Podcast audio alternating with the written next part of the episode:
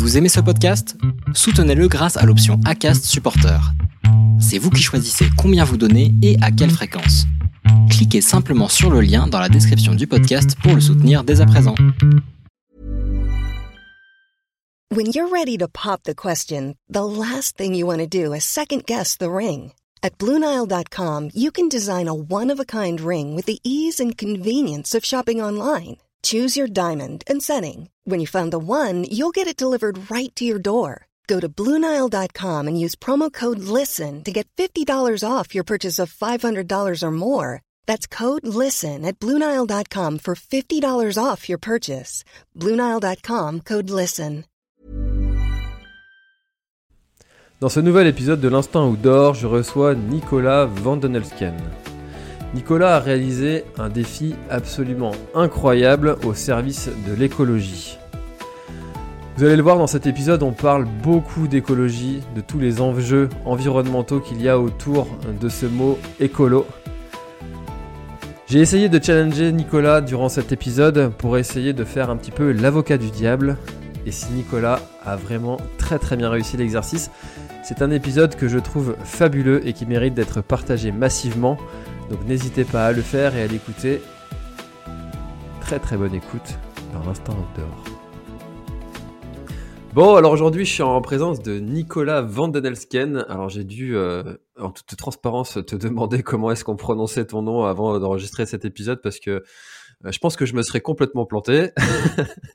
euh, alors Nicolas, je suis très content de te recevoir parce que tu, tu, incarnes un sujet qui est d'autant plus d'actualité, qui, dont on parle aussi de plus en plus. Euh, et, et, je suis vraiment très content de te recevoir parce que tu as réalisé un, défi tout simplement incroyable dont on va pouvoir parler durant, durant cet échange. Comment vas-tu Nicolas? Eh ben, bonjour François et déjà bah, merci de, me recevoir dans ton podcast. Je suis, je ravi. Et puis, et puis pour le nom, il n'y a pas de problème. Euh, Nico, euh, c'est très bien. Euh, non, bah écoute, moi ça va, ça va très bien. Euh, je suis en train de.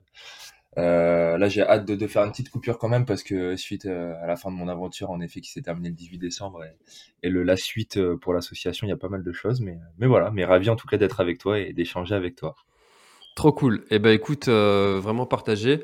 Alors, est-ce que tu pourrais te présenter, s'il te plaît, pour euh, ceux qui ne te connaissent pas? Euh, oui, bah du coup, donc moi c'est Nicolas Vandenelsken, euh, je viens d'avoir 30 ans et euh, alors du coup je me définis comme euh, comme éco-aventurier, comme fond d'acteur, j'aime bien ce, mot fond acteur, comme consomme acteur de l'association. Alors du coup, c'était l'association Green Nicotour qui devient euh, uni-vers sport, univers sport, voilà, c'est un jeu de mots, euh, voilà, puisque notre but c'est de sensibiliser au sport santé planète. Euh, et globalement, en gros, je, suis sportif depuis depuis tout petit, euh, depuis l'âge de 10 ans. Euh, j'ai eu, en fait, j'ai eu pas mal de problèmes de poids, etc. quand j'étais petit, donc enfin, le, le sport m'a m'a pas mal aidé aussi à, à évoluer sur sur ça. Et puis, du coup, handballeur à la base depuis 20 ans. Et puis euh, puis coureur à pied aussi depuis euh, ouais, depuis 10 euh, 10 15 ans maintenant.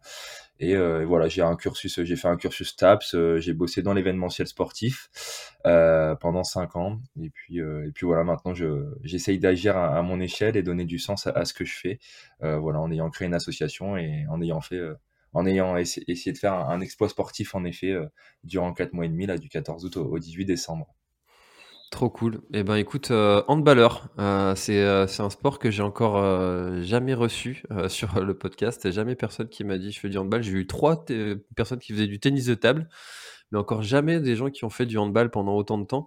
Très violent comme sport. pour l'avoir pratiqué un peu au lycée, j'ai toujours été assez incroyablement surpris comme ce sport pouvait pouvait être assez violent mine de rien. Tu confirmes? Oui, oui, il y a pas mal de contacts. Bon, en plus, je suis, je suis gardien de but, tu vois, au hand, moi. Oula. Euh, justement, j'adore cet aspect psychologique. Et puis, euh, et puis, en fait, moi, j'ai, en fait, à la base, je voulais être handballeur professionnel.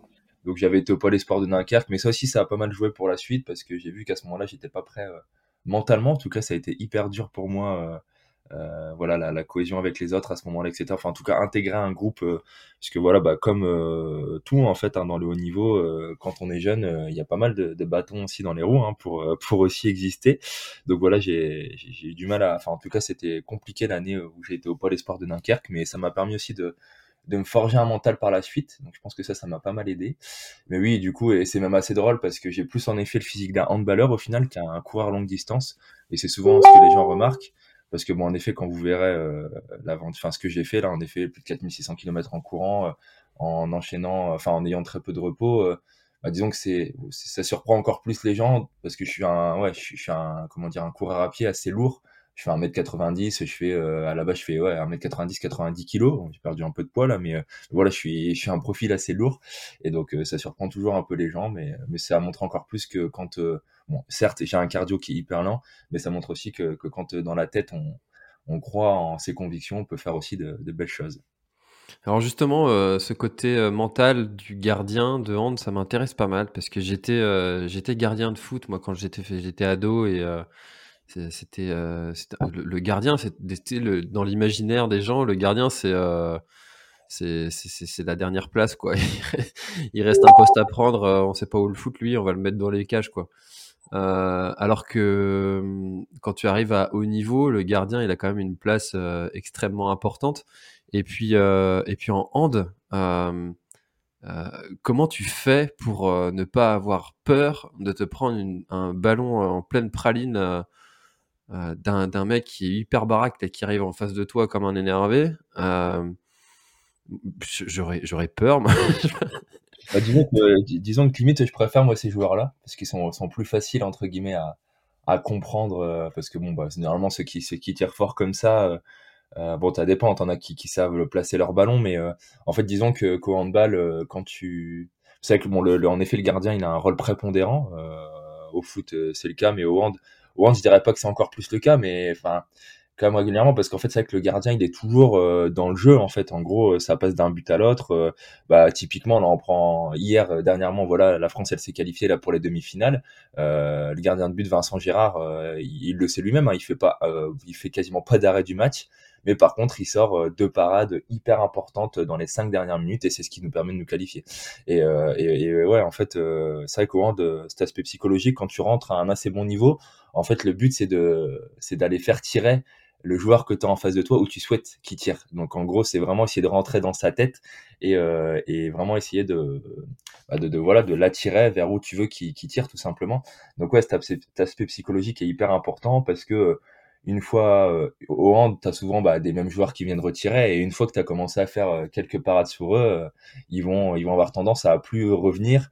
C'était la force de Thierry Omeyer aussi à l'époque. Hein, il y avait des joueurs qui avaient peur de lui, donc en fait, ils savaient d'entrée de jeu que en fait, il avait déjà une assise avant de, de, faire son match. Donc, euh, donc ouais, cet, aspect psychologique est hyper important. Et après, bon, en effet, ben, tu as des joueurs qui tirent plus fort que d'autres.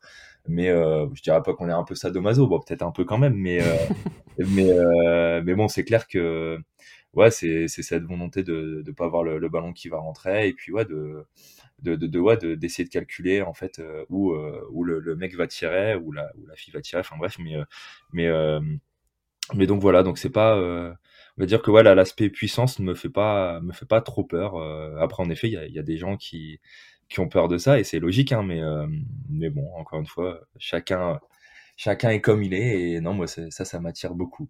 Mmh, très cool. C'est vrai que l'aspect euh, psychologique dans ces cas-là, où tu te retrouves face à face, c'est un peu comme les, les pénalties au foot. tu sens qu'il y a un truc qui se passe entre le gardien et puis le tireur. Euh, ça, ça, doit jouer énormément, effectivement, cet aspect euh, psychologique. Euh, alors, bon, je te poserai bien mille questions sur le hand, mais. mais... on a un peu divagué là, mais bon, c'est pas. Ouais, ouais, mais c'est l'esprit, hein, c'est l'esprit, je t'ai dit, on peut parler ce qu'on veut, on peut même aller parler de cuisine si on a envie. je suis pas un grand cuisinier, donc. Moi non plus. alors, comment est-ce que c'est passé ta transition du hand à la course à pied? Euh, bah disons qu'elle s'est faite un peu, euh, enfin naturellement dans le sens où, euh, bah du coup, handball, comme beaucoup de sports, t'as pas mal de prépa physique aussi à faire avant. D'ailleurs, j'enlève tout de suite aussi les, les, les, gens qui ont en tête que quand t'es gardien de but au hand, tu bouges pas et du coup, faut pas avoir de physique. Au contraire, je pense que les gardiens de but, des fois, ils ont plus de physique que les joueurs. Parce que euh, au hand par exemple on doit être hyper dynamique. Alors ça ça va un peu à l'inverse de ce que je fais actuellement puisque je fais de la longue course. Donc euh, du coup travailler dynamisme sur ça c'est vraiment l'opposé. Donc ça c'est ce qui est difficile euh, c'est ce qui est difficile quand quand on fait la transition. Parce que bon voilà je continue à en faire même si c'est pour m'amuser maintenant. Mais mais du coup ouais en gros j'ai commencé à prendre goût en fait à la prépa physique en étant notamment au pôle sport de Dunkerque où bah voilà quand tu quand tu fais de sport du haut niveau peu importe entre guillemets le sport enfin en tout cas beaucoup dans le sport collectif c'est euh, beaucoup de bah voilà le, le, soir on avait des entraînements de handball mais le midi c'était euh, beaucoup de prépa physique beaucoup de pistes beaucoup de fractionnés. Et donc donc voilà je courais moi je courais je faisais mes, mes kilomètres un peu en loisir comme tout le temps. Mais c'est vrai qu'après quand tu commences à prendre le, le, pli de la prépa physique il y en a qui aiment pas du tout. Moi j'adorais ça. Peut-être encore une fois parce que j'aime bien me faire mal. Mais mais en tout cas j'ai vraiment pris gros à la course à pied comme ça. Et, et donc je, je continue après à faire de la course à pied avec le hand mais euh, comme ça en loisir. Et c'est vrai qu'après, du coup, quand je suis euh, devenu, euh, enfin, quand j'ai été embauché dans ma boîte et même avant, quand j'étais apprenti en master 2 dans l'événementiel sportif, en gros, j'étais j'étais tout le temps sur événement. parce que du coup, donc en étant chef de projet, en gros, je on accompagnait en fait dans le marketing. Ça aussi ça fait partie c'est important aussi dans ma transition mais en fait on accompagnait les j'accompagnais les, les, marques dans leur visibilité sur les événements et je m'occupais particulièrement du cyclisme même si j'ai jamais fait de cyclisme. Mais en tout cas je, je les aidais en fait sur leur visibilité. Donc tout ce que vous voyez à la télé en fait euh, sur le Tour de France cycliste euh, avec la Fédération française de cyclisme Paris Roubaix etc tout ce que vous voyez en fait tout ce qui est marketing. Donc ma boîte fabriquait les supports de communication. Et, euh, et donc moi je gérais ce chiffre d'affaires. Et, et je gérais aussi les, les mecs en fait sur place sur le terrain pour la, la, mise en place de ces supports. Et tout ça pour dire que du coup, j'étais beaucoup, beaucoup sur événements. Et donc, j'avais très peu de temps pour m'entraîner au handball, euh, parce que voilà, j'étais tout le temps en déplacement. Et, euh, et, donc, la course à pied, en fait, elle s'est accentuée à ce moment-là, parce que ben, l'avantage de la course à pied, c'est que tu peux courir euh, partout. Donc, euh, donc du coup, je commençais à plus courir et puis aussi à me, à me, à, comment dire, à me lancer des défis, donc à faire, euh, à faire, à me faire des prépas marathons et à faire des marathons. Et donc, euh, en fait, c'est comme ça qu'est est venu encore plus la course à pied. Euh, et au final, c'est la, la, course à pied qui a pris le dessus entre guillemets sur le handball. Euh, en tout cas, peut-être plus en termes de performance, on va dire. Euh, et, euh, et donc voilà. Et, euh, et donc voilà, course à pied, j'ai donc j'ai fait, je me suis, je me suis amusé à faire ces marathons, à faire des prépas et puis, puis à me prendre au jeu. Et puis, puis voilà. Et puis j'ai, bah, puis j'ai constaté que, comment dire en, effet, je savais que j'avais un cardio qui était très bas, mais en tout cas, ce cardio m'aidait à, à, bien récupérer. Et voilà, j'ai pas, je fais pas des, j'ai jamais fait, tu vois, mon, mon meilleur marathon, je l'ai fait en 3h15, donc euh, c'est pas, c'est pas mauvais, mais c'est pas, c'est pas non plus euh, une super performance. Mais voilà, en tout cas, je, j'ai jamais, par contre, galéré à récupérer, etc. Donc je savais que, en tout cas, pour la, la partie récupération cardio, euh, j'avais, j'avais de quoi faire, quoi. Ouais, donc tu avais toute cette base euh, quand même de, physique euh, qui, euh, qui te permettait de, d'accompagner cette, cette transition, même si effectivement tu avais peut-être un peu moins cette, cette capacité physique à encaisser les chocs, les chocs, les chocs que nécessite la course à pied, mais ça tu l'as acquise, cette capacité au fur et à mesure, j'imagine, de cette transition. Et puis bon, comme tu dis, tu as quand même fait quelques marathons, etc. le trail, ça t'a jamais attiré? Si, si, si, ça, ça m'attire même de plus en plus. Euh, parce comme tout le monde. Ouais, ouais comme tout le monde. Ouais, c'est en pleine expansion. Hein, et puis en plus, c'est. Euh... Ouais, puis comme les pratiques, enfin, je sais pas si c'est vu plus comme une pratique de loisir, mais si, certainement, les, les pratiques de loisir, euh, enfin, je veux dire, la course à pied, maintenant, il y a beaucoup de monde qui ont fait. Qui en fait euh, tout seul et, donc en effet il y a un vrai essor de ça et du trail en effet pour euh, se reconnecter à la nature. Donc si si ça quelque chose qui m'attire notamment bah, de par mes convictions euh, environnementales aussi puisque on reviendra dessus mais donc mon tour de France là pour sensibiliser au sport santé planète c'était c'était aussi pour sensibiliser sur toutes ces thématiques et, et c'est ça que j'ai rencontré aussi beaucoup de trailers. Alors moi je suis de la région de France donc on a peut-être un peu moins de terrain de jeu on a les terris mais mais voilà il y a quand même des mecs qui sont mordus de trail par ici que j'ai rencontré moi sur les opérations que j'ai organisées justement de, de sensibilisation. Et c'est vrai qu'ils m'ont donné encore plus envie d'en faire. Et bah tu vois pour tout te dire je alors je fais mon premier trail là au mois de mai. Euh, enfin un vrai trail entre guillemets. Je fais un 160 bornes. Ah oui ah oui premier premier 160 allez hop. Euh, après voilà c'est bon c'est ça reste assez plat chez nous euh, c'est sur les terris c'est le trail des, des pyramides noires euh, ah je connais et, euh, et, du coup, bon, voilà, il, il fait 160 bandes, t'as as plus de 2000 de D+, mais bon, en soi, c'est pas, enfin, je veux dire, en tout cas, sur un 160 bandes, euh, en termes de dénivelé, c'est pas, c'est pas énorme. Donc, voilà, ça sera, la, distance me fait pas peur, le dénivelé, on verra. Enfin, c'est, je pense que c'est peut-être mieux commencer comme ça pour moi. Mais si ça, ça m'attire euh, ça m'attire énormément le, le trail euh, parce qu'aussi j'aime euh, j'aime beaucoup la mentalité des trailers. On est moins en effet sur cet, esprit de compétition etc donc donc ouais c'est j'y, j'y viendrai certainement et puis ça serait peut-être un peu moins fracassant aussi pour pour mes jambes entre guillemets. C'est vrai que je me suis souvent posé cette question pourquoi est-ce que dans le dans le trail il y avait un peu moins cet esprit de compétition? C'est que en fait, on dit souvent qu'en trail, il peut se passer tellement de choses que, que c'est difficile, en fait, de, comme sur un marathon, de partir sur un rythme et de le suivre. Et, souvent, ceux qui font de la route, en fait, euh, c'est pas qu'ils sont euh, dans la compétition contre les autres, mais c'est souvent qu'ils sont concentrés sur leur propre performance, qu'ils ont ou leur propre objectif qu'ils se sont fixés. Euh, contrairement à un trail où c'est extrêmement compliqué de se dire je vais finir en tant de temps parce que tu as puis d'une année sur l'autre, euh, sur le même parcours, tu peux avoir des éléments qui ont, qui ont, varié. Euh, il a plu, il n'a pas plu. Euh, ils ont changé la boucle. Il y a plus de monde, il y a moins de monde. Bref, il peut y avoir plein de, de paramètres qui, qui, fluctuent, alors que sur un marathon, un marathon, c'est un marathon, quoi. Ouais, c'est exactement ça. Ouais. C'est mmh. en effet, t'as as, ta montre, t'as ton chrono, tu t'es préparé pour ça, tu sais le temps à peu près sur lequel tu peux être. Alors qu'en effet, le trail, tu, tu maîtrises bien, tu maîtrises moins. Alors, je pense que les élites, ils maîtrisent beaucoup plus ce qu'ils font, mais mais mais c'est vrai que dans tous les cas, c'est quand même hyper complexe. en effet, ce que tu dis là, la météo, bon, la météo, elle peut avoir aussi de l'influx sur les marathons, enfin sur ces courses-là, mais beaucoup moins quoi. Ton terrain de jeu, il, il se modifie énormément. Enfin, ouais, non, c'est je pense que c'est complètement différent. Donc, euh, et puis, je pense que le fait aussi que tu sois en pleine nature, mine de rien, euh, je sais pas, tu, tu prends aussi plus le temps d'observer. Euh, alors, je dis pas, tu as, des marathons qui sont hyper jolis, mais, mais, mais c'est vrai que dans le trail, bon, je pense que des fois, tu, tu tombes vraiment sur des paysages qui sont assez incroyables et donc, tu prends certainement aussi un peu plus le temps de, de savourer les choses. On va toujours beaucoup trop vite pour, euh, pour nos amis randonneurs qui, euh, qui trouvent qu'on ne profite pas assez du paysage. Hein, euh, alors, comment est-ce que ton, ton, projet, est-ce que tu peux nous raconter un peu la, la genèse de, de, cette histoire de faire le Tour de France en, courant? Oui, oui, bah, je peux, oui. en gros, bah, c'est ce que je disais auparavant. Hein, donc, j'ai bossé 5 ans dans l'événementiel sportif, toujours en déplacement. Et, euh, et en fait, j'ai eu, en fait, au bout de cinq ans, je me suis dit, bon, bah, euh, j'avais vraiment, moi, du mal, euh, bon, encore actuellement, hein, mais j'ai vraiment du mal à trouver un équilibre entre le, pro et le perso. Et, et c'est vrai que j'ai délaissé vachement la, partie perso. alors, j'étais plus jeune aussi, mais donc c'est normal, tu veux faire tes preuves, etc. Mais c'est vrai que j'étais vraiment tout le temps euh, tout le temps ailleurs et, euh, et pas forcément dans ma vie perso et donc euh, j'ai pris du recul et puis je me suis rendu compte aussi en fait que mon métier était vachement polluant c'est-à-dire que bah voilà dans l'événementiel sportif il y a beaucoup de marketing ma boîte produisait des choses mais c'est beaucoup de one shot en fait en réalité c'est des choses qui sont produites pour pour très peu de temps euh, qui sont pas revalorisées donc j'ai quand même commencé à, la fin à m'interroger sur mon travail sans pour autant agir concrètement mais voilà, je commençais à me poser des questions. Et puis, euh, et puis pour prendre du recul, du coup, euh, moi, j'ai jamais énormément voyagé dans ma vie.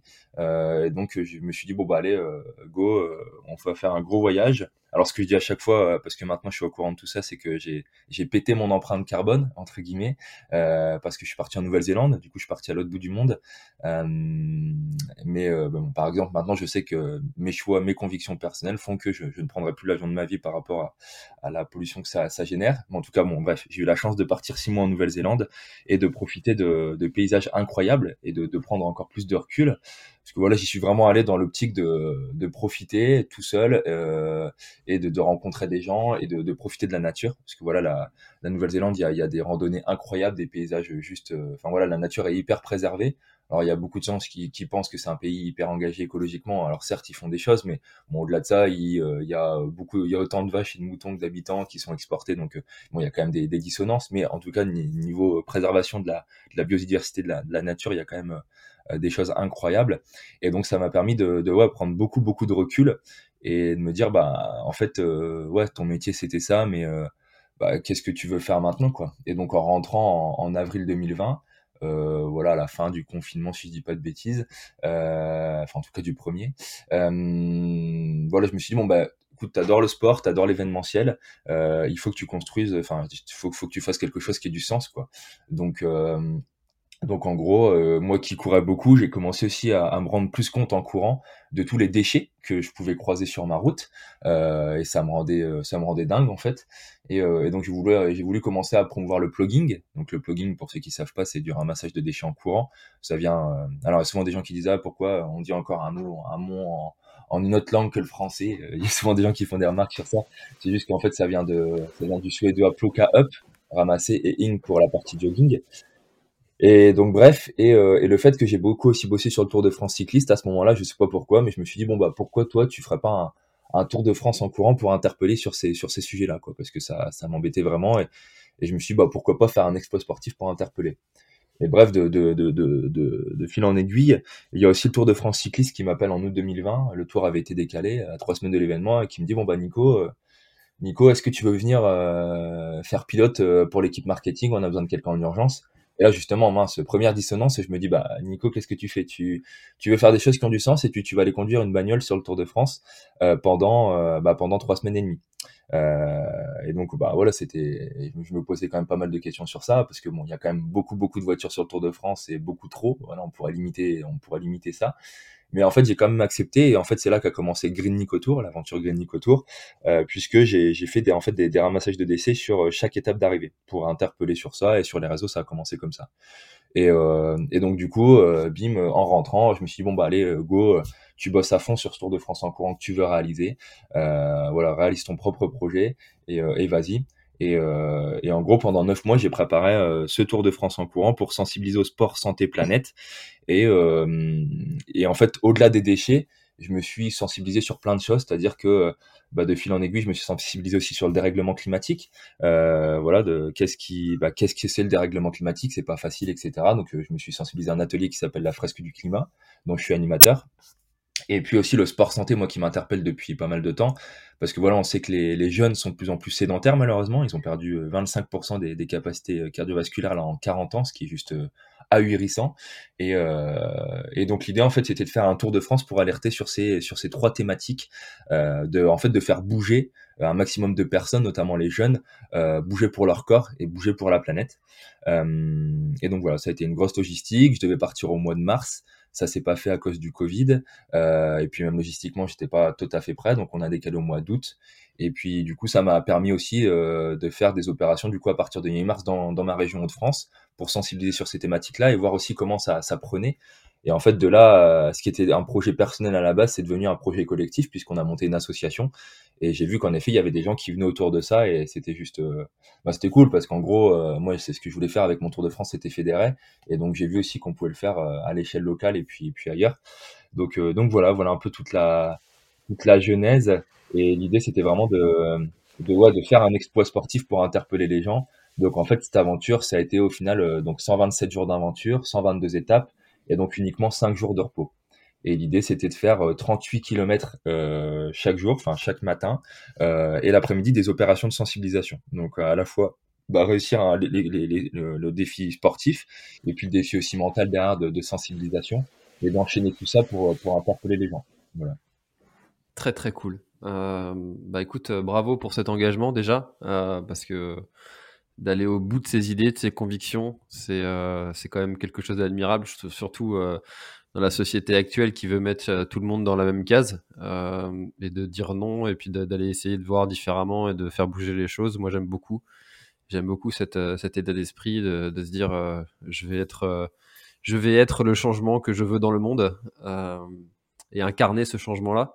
Maintenant, j'ai envie de, te alors je sais pas comment dire, de te challenger un peu, de te, de, de, de mettre un petit peu à la place de l'avocat du diable, euh, et puis euh, et puis de de te faire part d'une réflexion que que j'ai eue. Euh, alors moi j'habite dans le Finistère et euh, récemment il y a eu euh, il y a eu un, un, énorme paquebot qui est venu dans le port de Brest et qui est resté là pendant cinq mois euh, et ce paquebot-là, il, est tellement énorme, on imagine la taille de ses moteurs et de la consommation de, carburant qu'il qui doit avoir. Euh, je, je, sais plus, j'ai plus les chiffres, mais c'est en, tonnes. Euh, c'est absolument incroyable. Et, pendant cinq mois, ces putains de moteurs sont restés allumés parce que ça coûte plus cher de, de redémarrer des moteurs que de les laisser tourner pendant cinq mois. Écologiquement, c'est un, un, carnage, quoi. C'est tu, tu, te, dis, mais c'est absolument hallucinant qu'en 2021, parce que c'était en 2021, ça puisse encore exister ce genre de pratique. Et tu te dis, euh, euh, euh, juste le simple fait d'ouvrir et de fermer le robinet quand moi je me rase, qu'est-ce que ça coûte, qu'est-ce que ça vaut par rapport à, à, un paquebot qui reste comme ça? Et puis des exemples de, de, de, de catastrophes écologiques comme ça qui ont, un, qui ont des impacts énormes euh, il, y en a, il y en a des milliers. Euh, qu'est-ce que tu dis aux gens euh, Ouais, mais moi, mon, pauvre tri sélectif que je fais dans mon, dans mon, dans mon sac jaune, qu'est-ce que c'est l'impact par rapport à ces, à ces, ces, ces, ces, paquebots qui restent tournés dans le vide mmh. Tous ces exemples-là. Ah non, non, j'entends, j'entends ce que tu dis et tu as complètement raison de me, poser la question parce que c'est des questions qui reviennent régulièrement. Hein. Euh, et puis pour donner un exemple concret en 2022, euh, tu vois là, il va y avoir les JO de Pékin euh, qui vont se faire euh, sur de la neige artificielle et qui consomment J'ai vu ça. Euh, la Coupe du Monde qui va se faire au Qatar, qui est voilà, qui est une catastrophe pour la planète et puis même socialement parce que voilà, on sait tout ce qui s'est passé. Donc non, c'est clair que il y a des choses en effet qui, qui sont énervantes et, tu dis bah oui en effet moi individuellement qu'est-ce qu'est-ce que je vaux par rapport à tout ça? Euh, en gros c'est on appelle ça moi dans les sensibilisations que je fais souvent c'est un peu le le discours de l'inaction climatique entre guillemets tu sais des c'est vrai hein, des gens qui, qui disent bah oui mais les chinois ils polluent beaucoup plus que nous les états-unis aussi et, et, j'entends euh, c'est des gens qui disent ça mais l'idée en fait c'est qu'on c'est qu'on peut tous en fait être des, des modèles être des colibris et, euh, et en fait se dire que et puis aussi en fait donner des ordres de grandeur aux gens c'est-à-dire que euh, comment dire euh, on peut tous agir individuellement, donc ça c'est clair, c'est ce que tu disais avec, euh, avec des petits gestes éco-responsables, le fait de bien fermer son robinet, le fait de bien faire son tri sélectif, mais c'est aussi de montrer qu'il y a, comment dire, qu'il a encore plus de choses entre guillemets. Et puis de, tout à l'heure, je parlais de consomme acteur, c'est-à-dire que pour moi, en fait, on a la, la vraie force qu'on a nous, c'est aller dans nos porte-monnaie, c'est-à-dire que bah, par rapport à tout ce qui tout ce qui se passe au niveau de l'alimentation, au niveau des transports, etc. Eh bien, on, nous, en étant consommateurs, en consommant différemment, en fait, on peut faire changer justement euh, tout ce qui, bah, tout ce que tout ce que font ces, ces gros industriels. En gros, c'est euh, et puis les politiques. En gros, si euh, si on veut plus, voilà, on dit qu'il y a un, on dit qu'il y a un, comment dire. j'ai perdu le nom, mais en gros un pourcentage de, de bascule qui dit que si on a 16% avoir toutes ces convictions hyper importantes, et bah du coup on va faire euh, basculer euh, entre guillemets la société sur sur ces convictions. Et puis là on voit que tout le monde en parle de plus en plus. Donc c'est pour ça que malgré tout, même si euh, tu, tu, peux être hyper négatif hein, par rapport à ça, parce qu'en effet il y a quand même des choses qui sont assez flippantes pour ce qui ce qui va arriver dans les futures dans les futures années. Mais comment dire le but c'est quand même d'essayer de, faire passer des messages positifs et, euh, et comment dire et de se dire que oui on peut, peut tous agir à notre échelle et que ça soit à la fois sur euh, notre mobilité sur euh, notre notre façon de consommer et qu'en effet en, en, consommant différemment en étant plus sobre on peut vraiment avoir de réels impacts. Si on a si on consomme beaucoup moins de, de malbouffe, euh, etc. Euh, des gros industriels vont, vont être obligés en fait de se poser des questions et de, de faire les choses différemment et d'agir en fait, d'agir. Donc euh, c'est clair que ça irait beaucoup plus vite si en effet les grosses industries, l'État faisaient plus de choses. Hein. Ça c'est clair. je suis complètement d'accord sur ce discours. Sauf que là, bah, ils changeront. enfin, disons qu'entre guillemets, la force du peuple, c'est ça doit partir aussi du bas pour monter vers le haut. Et donc je pense vraiment que si on on arrive à, faire euh, à faire toutes nos actions et après se regrouper ensemble. Moi, c'est vraiment l'idée aussi avec l'association, hein, c'est de fédérer et notamment grâce au sport parce que je trouve que le sport il, rassemble énormément de personnes euh, de différents milieux. Et eh bien, on peut on peut toucher pas mal de monde et c'est surtout aussi de de sensibiliser parce qu'en effet, euh, et ça, je m'en suis encore plus rendu compte sur mon Tour de France. Il y a la partie déchets qui est en effet hyper importante, c'est hyper visuel, mais en fait à côté de ça, ce qui pollue encore plus, euh, c'est ce qu'on aimait en fait au quotidien, c'est les émissions de CO2. En gros, c'est bah, c'est tout ce qui est pas visible. Alors euh, c'est de plus en plus visible entre guillemets avec les catastrophes naturelles qui arrivent de plus en plus, le dérèglement climatique. Voilà, euh, je pense que maintenant tout le monde, enfin, il y a encore des climato-sceptiques, des gens qui croient pas à ça, mais euh, enfin voilà, on, peut plus vraiment ne, pas faire attention à ça. Tous les constats sont faits au niveau des glaciers. Vous allez à la montagne, vous, voyez tous les changements qui, sont présents. Et bon, il y a des gens qui disent que oui, des, catastrophes naturelles, il y en a toujours eu, c'est vrai, il y en a toujours eu, sauf qu'il y en a pas, il y en a, il y en a pas eu à cette à cette échelle-là en fait, aussi souvent, aussi régulièrement. Alors on en a tout le temps et on va en avoir de plus en plus. Et euh, et donc l'idée, c'est vraiment de montrer à tout le monde qu'on peut tous agir au quotidien euh, et aussi de encore une fois, je reviens sur ça, c'est l'image des déchets. C'est cool de faire ton tri. Et, j'ai souvent rencontré des gens qui se disent écolo. Et moi, j'ai horreur de ce, mot, de, écolo parce que je trouve qu'il renvoie à quelque chose d'assez négatif, malheureusement. Mais euh, c'est euh, voilà, il y a des gens qui disent bah ouais, je suis écolo parce que je trie mes déchets, mais qui à côté de ça, en fait, surconsomment au quotidien. Euh, et donc, en fait, eux, ils polluent encore plus que les personnes qui jettent par terre. En fait, j'aime pas faire comment dire de de, catégorisation dans, la population, parce qu'au final, il y, a, tout type de population qui jette, mais c'est vrai que tu te rends compte que dans les quartiers un peu plus défavorisés, c'est là aussi généralement tu trouves plus de déchets, parce que peut-être qu'il y, y, a moins d'éducation qui est fait sur ce sujet-là, mais au final, les personnes qui sont dans ces quartiers, ils, sont, polluent beaucoup moins, euh, ils polluent beaucoup moins que les personnes qui euh, recycle, mais qui à côté de ça surconsomme. Euh, voilà, euh, enfin voilà, c'est toujours aussi l'image de, de, cette bouteille d'eau quoi. Tu mets ta bouteille d'eau au recyclage, ouais c'est cool, mais sauf qu'en fait le, le, bon geste euh, facile à avoir, c'est d'utiliser ta gourde euh, et d'arrêter de consommer du plastique parce que c'est pas parce qu'on dit que c'est recyclable que que voilà derrière ça génère pas beaucoup d'énergie etc. Et, et donc c'est pour ça que mon idée aussi c'est de sortir de ce concept d'écolo bobo quoi, de, de montrer qu'en fait tout le monde peut agir à sa façon et, euh, et encore plus euh, bah, peut-être les gens en effet qui, qui, ont tendance à surconsommer. Le milieu du trail, il passe pas à côté de ça. Hein. Euh, moi, j'ai eu la chance pendant mon Tour de France de rencontrer Xavier Thévenard, Xavier Thévenard qui est hyper engagé, qui a pris des engagements forts. ben voilà, on en a souvent entendu parler. Il y a, je crois qu'il y a deux ans, il a, il a pris la décision de plus prendre l'avion, par exemple. Euh, et, et c'est vrai que bah, par exemple, quand tu prends, quand tu fais du trail, il y a des gens qui vont voyager à l'autre bout du monde, qui font des tas de kilomètres pour aller sur un événement, alors que ça, on va dire que ça a été un peu l'avantage du Covid, c'est que les gens, ils ont redécouvert aussi ce qu'ils avaient autour de chez eux, quoi. Donc, euh, donc ouais, il y a, je pense que c'est, enfin, ce que je dirais, c'est que voilà, avant de, de, critiquer les autres, parce que c'est ce qu'on arrive souvent à faire, hein, de dire bah oui, lui, il y a, y a, lui qui fait ça, etc. Bah, c'est de se dire bah moi aussi, je peux agir, quoi. Et, et puis en France, euh, pourquoi on ne serait pas un modèle? Pourquoi on n'insufflerait pas justement euh, des, bah, des, justement des, des, actions sur ça et, et pourquoi on servirait pas de modèle quoi. L'idée c'est que encore une fois, on agisse tous ensemble et, et c'est pas euh, c'est pas l'idée de dire bah ouais mais lui il fait il fait ça donc bon pourquoi moi je le ferais pas enfin pourquoi moi je le ferais quoi. Non en fait euh, c'est juste qu'on peut tous agir. Voilà globalement ma réponse. Ouais non mais c'est intéressant puisque tu sais il y a la loi de Pareto 80-20 euh, que tu dois sûrement connaître et mmh.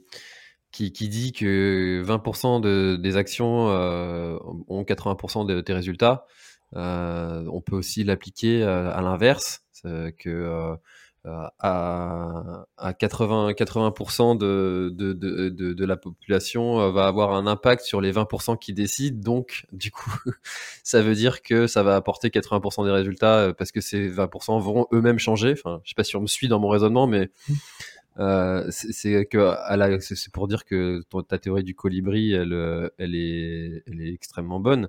Euh, maintenant, en fait, je pense qu'il faut aussi voir euh, euh, la, globalité, la totalité de chaque action que l'on peut avoir, et puis sans, encore une fois juger l'autre, parce que on, peut prendre cet exemple du, trailer parce que c'est un exemple qu'on connaît bien. Euh, le trail, par essence, c'est quand même un sport qui qui, qui, qui, qui, qui est très peu polluant euh, comparé à d'autres sports, euh, peut-être euh, sans, sans, aller dans les, dans les sports automobiles, mais on peut, enfin, on a très peu de matériel. Euh, je sais pas, un vélo, on n'a pas de vélo, enfin, ou si, on fait de l'entraînement croisé, mais enfin, tu peux sortir de chez toi sans avoir à prendre la voiture à chaque fois pour aller en entraînement, tu vois. Donc euh, tu as cette, cette conscience de la nature, donc euh, on peut imaginer aussi que euh, beaucoup de trailers vont au boulot en vélo, essayent de consommer des produits locaux. Enfin, je pense que chaque personne a sa petite action ah ben, éco-responsable. Je pense que oui, et dans, dans le trade, il y a peut-être plus de personnes qui sont sensibles à ces sujets, ça c'est clair, ça c'est clair. Mais du coup, euh, du coup, comment dire, j'ai pas envie de, de fustiger quelqu'un qui va prendre l'avion pour aller découvrir une autre culture, une autre terre. tu vois, même si effectivement cet impact, enfin cette action, prendre l'avion, a un impact sur l'environnement, mais toute la multiplicité des actions qui, qui, sont au cours de la vie de, de cette personne au quotidien euh, n'a très peu d'impact, tu vois. je pense que la, la, personne qui prend l'avion une à deux fois par an pour aller faire sa, son travail, euh, il va avoir moins d'impact que, euh, sans rentrer dans les clichés, mais c'est la personne qui va surconsommer, se déplacer avec un gros 4x4 toute l'année, tu vois C'est ce que je veux dire? En fait, mon but, c'est, enfin, encore une fois, justement, c'est pas de donner des leçons, c'est vraiment pas ça. Justement, c'est pas le but de l'association, c'est pas de fustiger ce que les gens font. En fait, c'est juste de donner des ordres de grandeur. Et c'est intéressant ce que tu dis parce que en effet, tu peux pas. Enfin, je veux dire, moi aussi, je suis parti en Nouvelle-Zélande en avion, donc euh, donc voilà, je veux dire, je veux pas, je, je suis vraiment pas, je suis vraiment pas donneur de leçons, quoi. Mais en fait, c'est juste de donner des ordres de grandeur aux gens, parce qu'en fait, les gens sont pas, forcément au courant. En fait, juste pour te donner un ordre de grandeur par rapport à l'avion, euh, et c'est ça qui est assez dingue. Hein, et moi, c'est aussi pour ça que j'ai pris cette décision de, de, de voyager autrement maintenant c'est qu'en gros, euh, tu peux, enfin moi tu vois, je suis parti en Nouvelle-Zélande.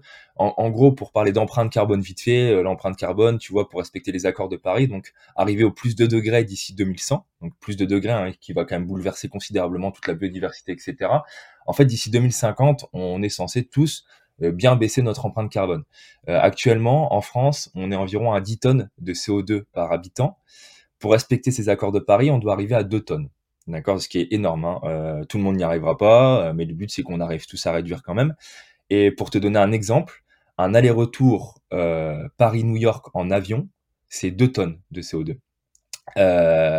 et donc, et si tu, enfin, si tu compares ça à quelqu'un qui, en effet, au quotidien, fait des éco-gestes simples dans sa maison, bah, du coup, peut-être que des fois, en fait, il a l'impression de bien faire, mais en fait il y a des choses qui, euh, qui, qui viennent exploser ce qu'il fait. Et encore une fois encore une fois chacun fait ce qu'il veut. Voilà c'est pas en fait je donne juste des infos. Les gens font ce qu'ils veulent. Ils peuvent prendre l'avion. Euh, voilà mais c'est juste donner des ordres de grandeur pour que pour que chaque personne aussi sache comment agir. Euh, parce que bah parce que des fois voilà il y a, des choses qui sont compliquées et la partie transport en tout cas en France mais tu tu parles de la bagnole la voiture c'est c'est aussi un fléau hein, c'est c'est ce comportement individuel qu'on a aussi. Si tu regardes les, les gens qui voyagent en voiture euh, enfin qui sont en voiture généralement ils sont tout seuls dans la dans leur voiture parce qu'on a eu tendance à justement à favoriser euh, ce qu'on a tous individuellement, quoi, avoir sa voiture individuelle, etc. Et donc, et donc c'est juste en fait apporter des notions aux gens. Je, encore une fois, c'est pas, je veux vraiment pas euh, euh fustiger euh, chaque action des gens parce qu'en effet, euh, il y a des gens qui ont besoin aussi de découvrir d'autres cultures. Et puis je dis pas qu'il faut peut-être totalement interdire ça. C'est pas, c'est pas l'objectif. Je pense qu'en en étant jeune, on peut peut-être un peu plus le faire aussi et après être un peu plus raisonné parce qu'en effet, se découvrir des cultures, c'est aussi hyper important. Mais ce que je veux dire aussi, c'est qu'autour de soi, et moi je l'ai vu notamment avec mon Tour de France, en fait, on est, euh, il y a des cultures hyper fortes. Enfin, rien qu'en France, déjà, euh, si tu vas un peu partout en France, tu as, des cultures géniales à découvrir. Et puis, et puis, c'est aussi de montrer qu'on peut se déplacer autrement, quoi. Euh, t'as des trains qui vont partout en Europe. Et, et alors, tu as toujours cette notion de temps. Moi, vraiment, le, le, gros sujet euh, qui est ressorti de ce Tour de France, c'est cette notion de temps, quoi. En fait, c'est prendre le temps. Et tout le monde peut pas forcément le prendre. Enfin, tout le monde est différent par rapport à ça, mais en fait, on est dans une société qui nous a appris et dès le plus jeune âge, hein, qui nous dit, euh, qui nous dit, bah voilà, votre temps il est entre guillemets hyper serré parce que tu dois avoir du temps pour aller à l'école, pour euh, bosser, pour euh, faire tes loisirs. En fait, on nous a créé des loisirs aussi, tout ce qui a été créé. Et c'est là aussi où je pense que le trail c'est une force parce qu'en fait le trail tu c'est ta pratique de loisirs, donc en gros tu tu fais un peu comme tu veux, mais c'est vrai qu'au-delà de ça, il y a, plein de loisirs qui se sont créés et du coup, en fait, moi ce que ce que j'exprime à chaque fois aux gens c'est pas en fait c'est pas compliqué. Ce que j'exprime en fait c'est juste de revenir un peu en arrière quoi. C'est juste d'être plus sobre. C'est en effet euh, euh, ce que tu disais le trailer ce qu'il peut faire très bien c'est aller se déplacer euh, de chez lui en courant. Enfin voilà c'est plus forcément aller prendre la voiture pour aller je, pour aller je ne sais où. C'est c'est comment dire c'est juste faire son jardin. Enfin, je veux dire, en fait, tout ça, il y a plein de gens qui, qui actuellement disent ah bah c'est cool, je refais mon jardin, mais en soi, nos grands-parents, c'est ce qu'ils faisaient. Donc en fait, on revient juste en arrière sur certains sujets. C'est juste qu'on a certainement été beaucoup trop loin, euh, beaucoup trop loin euh, sur plein d'aspects. Donc euh, et moi vraiment l'idée avec avec mes exploits sportifs et avec l'association, c'est vraiment de fustiger personne, c'est de se dire que chacun peut agir à son échelle et c'est surtout en fait de, de donner de l'information parce qu'en effet, je pense qu'on on manque pas mal d'informations sur beaucoup de sujets. Et, euh, et, euh, et, voilà, c'est se dire vraiment qu'on peut tous agir à notre échelle sans voilà, sans, euh, en, gardant en fait un message positif, c'est-à-dire qu'en effet, d'un côté, euh, tu as des gens qui sont pas du tout sensibilisés, de l'autre côté, tu as des gens qui sont hyper sensibilisés, mais qui sont des fois extrémistes en fait, qui, comment dire, qui, qui en effet veulent imposer leurs choses, qui disent bah voilà, ça c'est pas bien ce que tu fais, euh, tu devrais faire comme ça. Non, non, en fait, euh, l'idée c'est d'essayer quand même de faire passer le message positivement. En fait, c'est, c'est de se dire bah ouais, c'est cool ce que tu fais, peut-être que tu pourras aller plus loin sur certains sujets, mais c'est vraiment pas de, de, de fustiger, d'être négatif sur ça parce qu'en fait euh, quand tu es négatif ou quand tu comment dire quand tu dis euh, quand tu dis aux gens euh, comment dire bah fais pas fais pas comme ça parce que c'est pas bien ils vont avoir tendance en fait à, à faire encore pire. Parce que voilà ils vont se dire ah c'est bon il me saoule il me saoule pourquoi enfin, voilà je, vais faire encore pire quoi. Enfin voilà un peu mon mon état d'esprit. c'est de la pédagogie ouais. C'est ça c'est de la pédagogie mais c'est hyper intéressant. C'est hyper intéressant parce que, tu vois, j'écoutais un, un podcast sur les. Je sais pas si tu as entendu parler de cette nouvelle technologie des NFT. Mmh et, puis tu te dis, en fait, on va arriver dans un monde totalement virtuel. et puis, et puis la personne qui interviewait disait, mais enfin, pourquoi est-ce qu'on irait dans, dans ce monde-là euh, enfin, ça n'a aucun sens en fait au, jour où on parle de reconnexion entre les gens.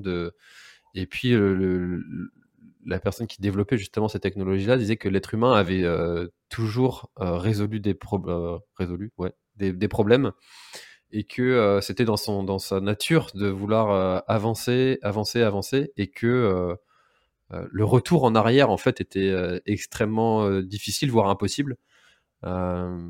Et du coup, cette, euh, je sais pas, en fait, euh, je, me dis euh, parfois que les, les, problèmes d'ordre écologique seront résolus par des, par des gens qui trouveront des solutions. Je sais pas, par exemple, quand on pense à tous ces bateaux qui arrivent à, à, à, à ramasser des quantités énormes de, de déchets et puis d'en refaire des choses.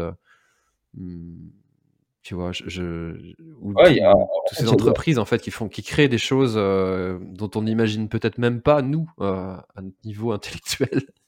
Non, non, mais du, moins, le mien. non, mais il y, a, des solutions qui, qui, existent en effet pour agir. Après, c'est de se dire aussi que euh, la grosse base, c'est aussi d'être plus sobre. Quoi. En effet, il y a, y a plein d'entreprises aussi qui développent du low-tech, hein, tout simplement. Moi, je suis aussi actionnaire chez Time for the Planet, euh, qui est une entreprise à but non lucratif, euh, qui d'ailleurs en termes de communication est l'une des meilleures sur LinkedIn actuellement. Enfin voilà, je sais pas si tu as, pu voir, mais c'est J'ai regardé, ouais. Et en fait, justement, ils ont, ils ont cet esprit communautaire euh, de dire que bah voilà, tout le monde peut agir à son échelle. Et, euh, et justement, ils sont en fait, eux, ils veulent financer sans innovation. Et le but, c'est d'être en open source, que ça soit ouvert à tout le monde. Donc, c'est-à-dire que si un modèle se, se met quelque part euh, en France, par exemple, et eh ben, il sera développé en Chine, etc. Et c'est de, de favoriser les low-tech ou comme les technologies pour justement emmagasiner les, les gaz à effet de serre. Mais euh, l'idée aussi, c'est de dire aux gens que, alors certes, il y a, y a, des technologies qui vont pouvoir nous aider, mais en fait, euh, enfin ça, ça va pas nous sauver. En effet, l'être humain, et c'est ce que tu disais auparavant, a toujours eu tendance à, enfin, a toujours tendance à penser qu'il peut toujours qu'il est plus fort que tout. Euh, et c'est ce qui se passe avec euh, avec Elon Musk, etc., qui veulent aller dans. Enfin, je veux dire, il y a quand même des trucs délirants qui se passent. Hein. C'est des mecs qui pensent quand même à aller foutre nos déchets euh, dans l'atmosphère. Enfin, je veux dire, à un moment donné, non, il y, a, pas, il y a pas de planète. Enfin, je veux dire, c'est trop facile de, de, de, bousiller une planète et de et de, de foutre ça ailleurs, quoi. Enfin, non, non. Enfin, c'est en fait c'est juste de revenir pour moi c'est enfin revenir en art c'est même enfin c'est juste revenir à des choses qui sont qui sont simples quoi c'est et euh, et tu vois, tu parlais, tu parlais du sport. Euh, en Europe, en France, on est les premiers consommateurs d'articles de sport. Euh, et c'est vrai que bah, si tu vas euh, après, je, encore une fois, je fais pas de, de, de, de, focus sur des courses en particulier, etc. Mais, mais, mais voilà, tu as toujours cet attrait. Si tu vas sur l'UTMB, par exemple, bah, c'est la démesure de, des marques qui viennent pour faire leur marketing. Et il y a, plein de coureurs qui vont sur l'UTMB qui, euh, du coup, euh, ont leur tenue qui est toute neuve, enfin, tu sais, qui ont tendance à, à souvent changer. Et, euh, et c'est hyper difficile hein, dans l'événementiel à, à, changer ces, ces concepts-là. Tu vois, il y a, y a l'Eco-Trail qui s'est engagé, enfin, tu vois, il y a deux ans, et puis il y a d'autres courses qui font ça, hein, qui font plus de t-shirt finisher et euh, parce que généralement ils sont faits à l'autre bout du monde. Et en fait en soi ton t-shirt finisher euh, enfin la plupart des gens ils le mettent euh, ils le mettent pas souvent quoi. Enfin je veux dire pas régulièrement et, en fait c'est juste que encore une fois on nous a conditionné on nous a conditionné à avoir en fait quelque chose au bout avoir un t-shirt finisher. Et du coup eh ben on tient absolument à l'avoir Sauf que quand tu te poses la question de ce dont tu as vraiment besoin, est-ce que tu as vraiment besoin de ça? Et, euh, et à côté de ça, bah, et tu mets toujours le, côté financier à, côté de ça, c'est-à-dire que bah du coup les runners ils vont dire derrière ça, oui, mais alors ton prix de dossard, euh, enfin du coup euh, j'ai même pas le droit à mon t-shirt alors que que j'ai mis beaucoup dans le dossard. Euh, bon parce qu'il y a aussi l'espèce sport business hein, qui est venu se mettre dans ça, sauf que bah ce qu'il faut savoir aussi dans les organisations sportives, c'est que maintenant, tu as tout l'aspect sécuritaire qui coûte énormément. Et donc, du coup, bah, en effet, euh, un dossard, c'est plus forcément donné euh, sur certaines organisations. Donc, bref, euh, tout ça pour dire que moi je pense qu'il faut vraiment pas penser que c'est les technologies qui vont nous sauver parce que ça sera pas le cas euh, parce qu'on on a été beaucoup trop loin. Euh, moi le gros message que je veux faire passer en fait c'est juste d'être d'être plus sobre à, à, son à son échelle quoi.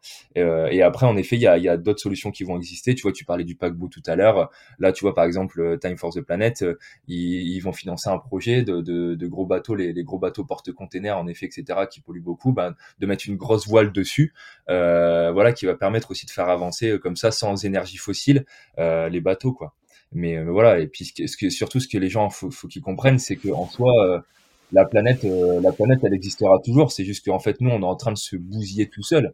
En gros, c'est nous qui, qui disparaîtrons, qui en, en, surconsommant comme ça. Donc moi, je pense juste que c'est juste revenir sur des, des, choses assez simples. Et tout à l'heure, tu disais aussi, et je vais finir sur ça, sur cette partie-là, c'est que en fait, pour moi, c'est pas, il n'y a pas que des questions environnementales, c'est en fait, c'est surtout aussi des, des, des, des, questions sociales.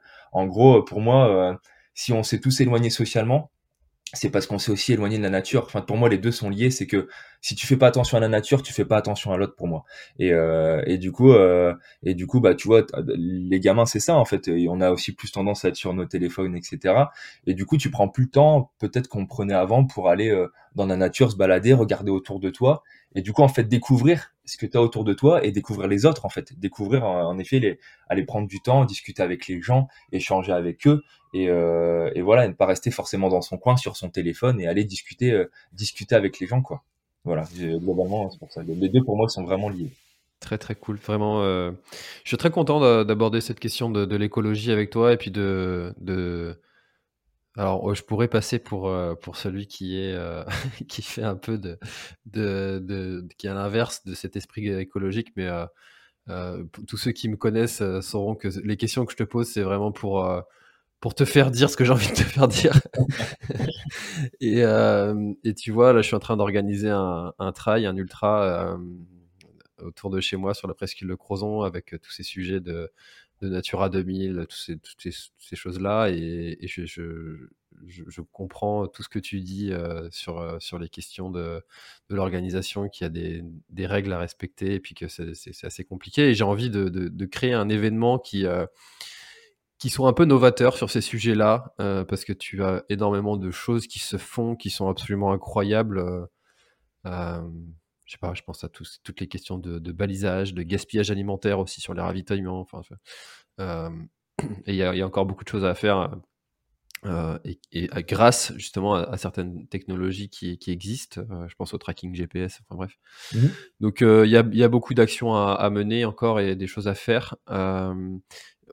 On a beaucoup parlé d'écologie, très peu de ton défi. donc si tu veux bien, j'aimerais bien qu'on en parle un petit peu plus. Alors, 4000, plus de 4000 km, 100 jours. Euh, quelles, ont été les plus grandes difficultés euh, dans ce défi? Ouais, du coup, plus de alors juste 4600 km en 127 jours. Euh, du coup, bah, le, les plus en fait les plus grosses difficultés, je, au final, ça, ça a plus été d'ordre logistique, physique. Euh, c'est assez surprenant parce que mais moi, je pensais pas que ce tour en fait se passerait aussi bien. Bah, de toute façon, pour donner un exemple, euh, en fait, à la base, j'étais censé m'arrêter à Paris le 11 décembre. Et c'est vrai qu'en fait, je me sentais bien et j'étais parti du nord de Vieux-Condé, de la ville dans laquelle je suis originaire. Donc c'est vrai que, en gros, pour boucler la boucle, j'ai fait, euh, j'ai fait 7 jours supplémentaires pour, euh, pour finir ce tour. Et donc, du coup, arriver à ces 4600 km. Et, et disons qu'en fait, ouais, faire 38 km par jour, ça peut paraître assez ahurissant. mais je, je, je, me suis bien préparé avant. Hein. J'ai fait, j'ai fait des prépas marathon et puis voilà, je me, je me, suis bien préparé. Et puis j'ai aussi fait beaucoup de, comment dire, je visualisais aussi beaucoup les choses. On en parle beaucoup aussi ça dans le sport, mais de voilà de s'imaginer arriver, etc. Et ça pour moi c'était hyper important. En fait, physiquement, euh, je pense qu'une fois entre guillemets que la machine, on va dire, enfin le, corps, on va dire que c'est une petite machine, mais en gros, euh, bah, c'est ce que tu disais. Enfin, on en discutait tout à l'heure, mais en gros, quand tu habitues ton corps à quelque chose, tu, bah, disons que ça devient une routine. Donc euh, physiquement, tu vois, la 25e étape, j'ai au bout de 22 kilomètres j'ai commencé à, enfin, j'ai eu, j'ai eu une douleur dans, dans, dans une cuisse et, euh, et donc là, en fait, je me suis écouté, j'ai fini l'étape en marchant et puis j'étais voir un ostéo parce que j'ai, eu la chance d'être accompagné par euh, l'association des ostéopathes de France qui en fait euh, était un peu, enfin ils sont un peu partout en France, donc même si au final j'en ai vu que 13 sur les 127 jours, donc c'est pas énorme, mais dans tous les cas ça m'a aidé. Et donc c'est vrai que le lendemain je suis reparti en marchant les premiers kilomètres et puis en, en recourant. Et c'est vrai qu'hormis cette alerte là, euh, en fait, euh, bon, voilà, j'ai eu, eu, des petites douleurs par-ci par-là, mais euh, mais j'ai pas eu de d'autres grosses douleurs. Et disons qu'en fait, après, ça a été plus facile parce que en fait, mon corps, il s'est il s'est vraiment habitué en fait à à faire cet effort physique. Donc, euh, donc en fait, disons que bah, le matin, comme quand vous allez au travail ou comme quand vous allez à l'école, euh, bah moi, mon but c'était de partir et d'aller courir. Et, et, en fait, je m'échauffais, je m'échauffais même pas. Euh, le dernier mois et demi, alors c'est pas un bon exemple, hein, mais je m'étirais même plus parce qu'en fait, c'était vraiment devenu une une, routine. Et donc, euh, et donc ça, c'était assez incroyable de, de, se rendre compte que aussi comment mentalement on peut avancer. C'est-à-dire que j'ai jamais été dans le rouge. Euh, tu vois, même là après le Tour de France, j'ai pas, j'ai pas de difficulté, euh, ça va. Alors peut-être que je le paierai plus tard, hein, parce que mes genoux, dans, dans tous les cas, ils ont quand même pris, faut pas se mentir. Mais, mais pour l'instant, ça va. Et non, en fait, disons que la, la difficulté, c'était de donc moi j'avais la chance en fait, c'est bien là on parle de moi, mais en effet tout à l'heure je parlais d'association, c'est-à-dire que ce Tour de France, si j'avais pas eu tous les gens qui sont autour de moi, j'aurais pas pu le réaliser. C'est que bon moi je suis souvent mis en avant euh, parce que parce que c'est moi qui ai couru, mais mais moi j'aime bien le on, enfin j'aime bien le nous, c'est-à-dire que euh, donc il y avait une équipe derrière. Euh, moi j'ai des bénévoles dans l'assaut qui m'ont beaucoup aidé, un apprenti aussi, voilà parce qu'en gros bah, pour faire les sensibilisations dans les écoles, être logé chez l'habitant aussi parce que mon but c'était d'être logé chez l'habitant et aussi j'avais un vélo qui euh, en fait qui m'a accompagné sur chaque étape pour transporter le matériel. Donc il y avait un relais, euh, c'est-à-dire que c'était pas toujours la même personne.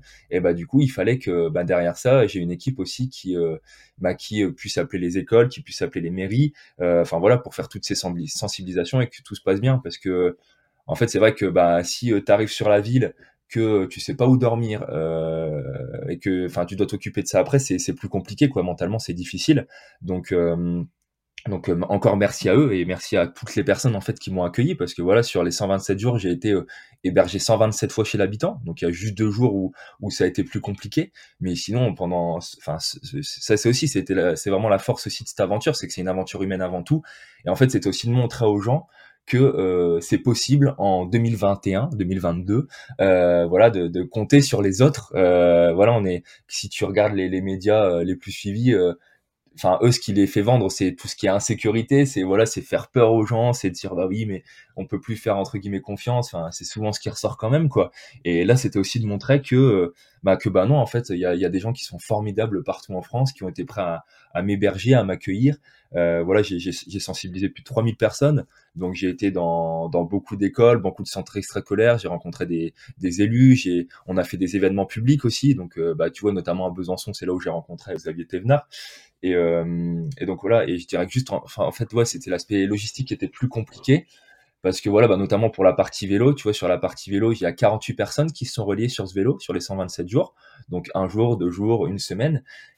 Et c'est vrai que bah, y a des fois euh, la semaine quand tu pars le matin, bah, les gens ils travaillent, donc c'est pas toujours facile de trouver des gens qui sont disponibles. Donc on essayait de l'anticiper, mais il y a des fois où ça a été vraiment galère. Euh, euh, bah, alors après, c'était aussi des belles histoires parce que par exemple, le vélo, il a voyagé une fois, euh, tu vois, en train. Euh, le jour d'avant, en fait, j'ai rencontré un cycliste qui qui voulait m'aider mais qui n'était pas dispo en fait pour m'accompagner le lendemain. Et donc ils m'ont hébergé dans, dans leur club de, vélo. Et, euh, et en fait il m'a trouvé une solution. C'est-à-dire que lui il était contrôleur SNCF euh, il bossait pas le lendemain, mais il s'est arrangé avec ses collègues. Et en gros, on a foutu le vélo dans le train. J'ai fait mon étape et j'ai été récupérer le vélo à Orthez d'où j'arrivais.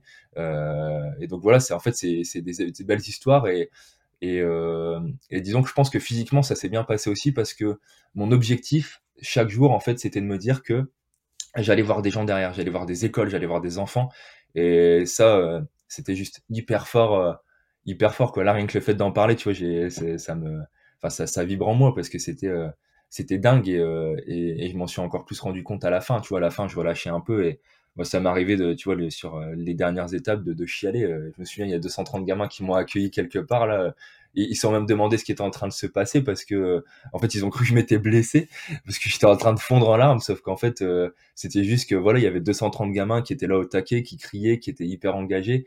Et, euh, et en fait ça ça ça me touche quoi parce que c'est c'est quelque chose que je porte dans mes tripes et, et c'est pour ça que je le fais quoi. Donc euh, donc non aventure incroyable. Mmh. quand tu as une cause comme ça qui te dépasse qui est beaucoup plus forte que ta, entre guillemets, euh, ça n'a rien de personnel ce que je veux dire, mais c'est vrai pour tout le monde, que ta petite personne. Euh, et quand tu cours comme ça pour, un, pour, un, pour une cause, euh, il y a toujours quelque chose d'émotionnellement beaucoup plus fort, beaucoup plus intense, je trouve, quand, que, que quand tu fais les choses pour toi-même. Euh, comment est-ce que tu as, monté ce, projet? Parce que niveau logistique, tu l'as dit, c'est euh, quand même euh, assez lourd. Alors, tu nous as dit que tu, bossais dans, l'événementiel, donc j'imagine que tu avais quelques, quelques connaissances quand même dans, pour, pour monter ce, type de projet. Mais tu vois, je recevais en début de mois, là, mince, il m'excusera s'il écoute ce, ah, j'ai oublié son prénom qui va faire euh, le projet Agrippa. Euh, donc c'est un projet de traverser la, la France en run and swim. Euh, Hermano, voilà, Hermano Di Micheli, qui va qui va faire le, donc le désolé Hermano, qui va faire le donc le projet Agrippa, donc run and swim à travers de la France. logistiquement, c'est quand même assez solide. Il faut trouver des partenaires, faut enfin voilà. Comment est-ce que tu as monté toi ce projet? Ouais, bah, disons que j'y ai passé beaucoup de temps et qu'en effet, c'est, c'est une grosse logistique. Donc, en effet, le fait que d'avoir bossé dans l'événementiel sportif auparavant, je pense que ça m'a, ça m'a beaucoup aidé parce que j'avais déjà un petit réseau, etc. Bah, en fait, en gros, en effet, il y a eu la, la, recherche de partenaires. Tu vois, bon, j'ai un partenaire, moi, qui est la Maïf, qui est hyper engagé et qui m'a beaucoup aidé sur cette aventure aussi parce qu'ils ont des militants partout en France, donc ça aide. Euh, et puis, ils sont vraiment hyper engagés. Et puis, nous, notre but aussi, c'était d'avoir des partenaires qui soient tous hyper engagés justement sur, sur ces thématiques. Donc disons que bah, j'ai bossé euh, pendant neuf mois quand même, enfin neuf mois euh, euh, énormément dessus sur la construction du parcours, sur bah, parce que voilà toutes les villes elles étaient connues auparavant, hein, donc c'est pour ça que en fait il y avait un, un, timing entre guillemets parce que justement bah, pour contacter les mairies etc c'était hyper important. Donc donc non j'ai passé bah, beaucoup de temps et comme je le repasse actuellement et c'est ça qui est dur pour moi de passer beaucoup de temps sur l'ordi sur le téléphone à, à, tout organiser et puis en fait à essayer de fédérer en fait autour de ça. Donc c'est pour ça que je pense que ça m'a beaucoup aidé aussi au final de, même si ça m'a rajouté des, des événements, tu vois, à partir de mi-mars, à faire des opérations dans, dans, la région de France, mais en fait, ça m'a aidé aussi à faire connaître le projet.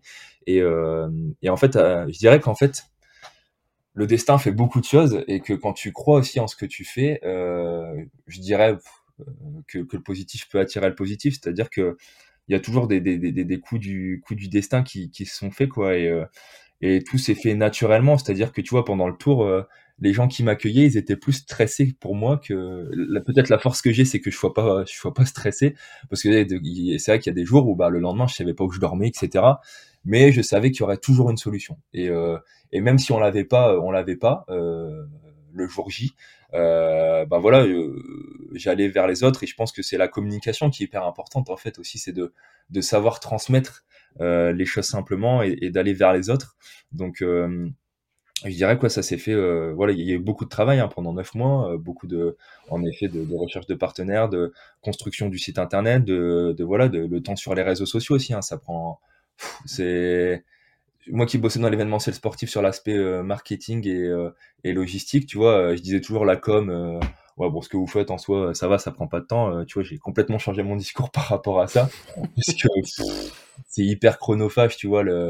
Et puis en fait, parce que pour sensibiliser, tu dois passer par là maintenant, c'est-à-dire Instagram, Facebook, enfin voilà, j'utilise beaucoup parce que parce que c'est comme ça aussi que tu peux sensibiliser les plus jeunes. Et, et donc, euh, bon, c'est vrai que ça c'était assez lourd, mais. Euh, mais disons que ouais, euh, j'ai eu la chance d'être bien accompagné euh, par par des bénévoles, par par comment dire, ouais, par, euh, par tout ça et que les choses se soient plutôt bien goupillées, euh, se soient plutôt bien goupillées, puis qu'il y, ait vraiment des gens qui ont, qui ont joué le jeu, des mairies, des, des départements aussi, enfin voilà, qui, qui ont fait passer le message sur mon aventure, des médias aussi, euh, encore une fois, tu vois, sur la partie média, pour le coup, ça c'est un truc, on, on avait préparé des, des, un communiqué de presse, mais euh, en fait, on n'a pas été vers les médias, euh, c'est-à-dire que on n'a pas été les sollicités, et en fait, ils sont venus naturellement. Donc ça, c'était cool aussi parce que en fait, tu te rends compte que quand tu quand es transparent, en fait, moi, c'est ça aussi que je veux dire aux gens. Et, c'est par contre, j'ai toujours bossé comme ça, même quand j'étais commercial. C'est la transparence quoi. Pour moi et on est dans cette société qui a besoin de transparence. Et j'ai toujours été très transparent sur sur tout ce que je faisais.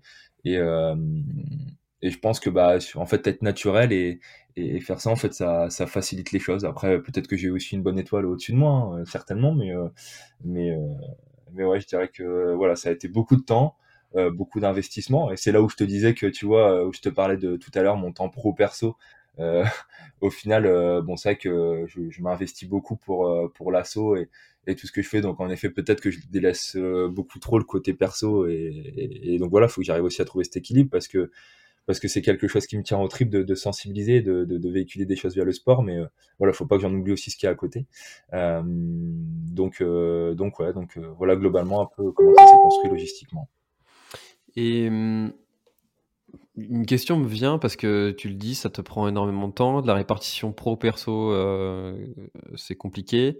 Euh, de, de, quoi tu vis euh, pendant toute cette aventure de neuf mois C'est une activité à plein temps que tu as, j'imagine?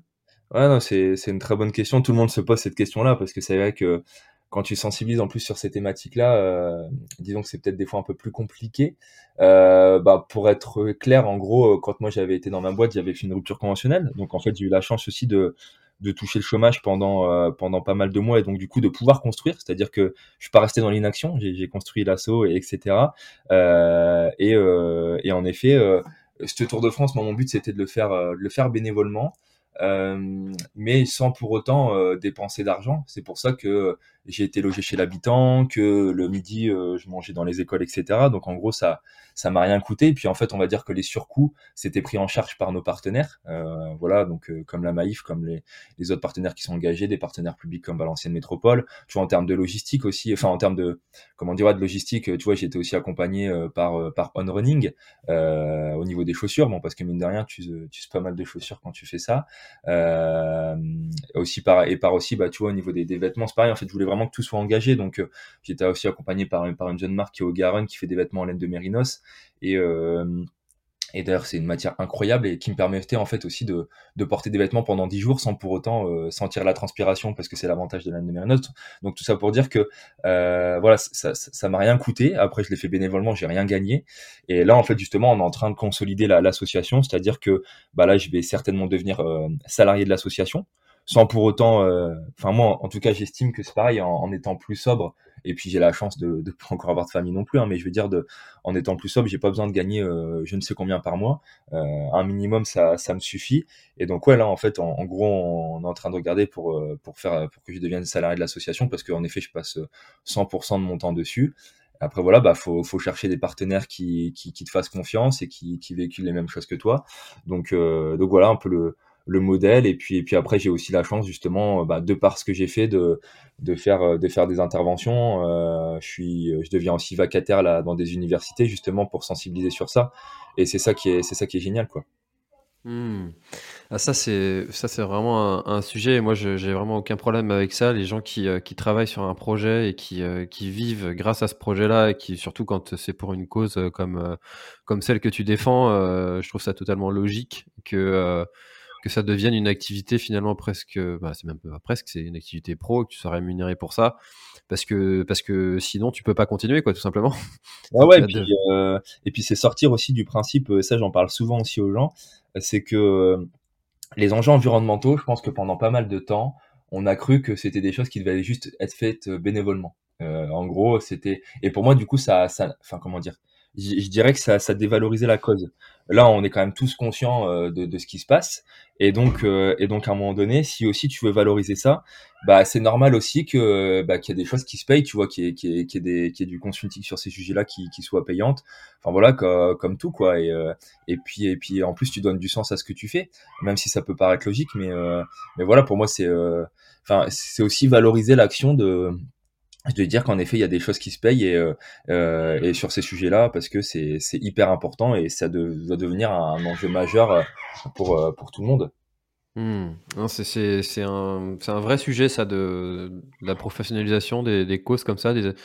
Et on a l'image de l'association qui est tenue par des retraités et qui, qui, qui, voilà, qui, qui, font ça bénévolement, qui font de leur mieux, hein, évidemment. Mais quand tu veux être investi, j'imagine, dans un projet, c'est quand même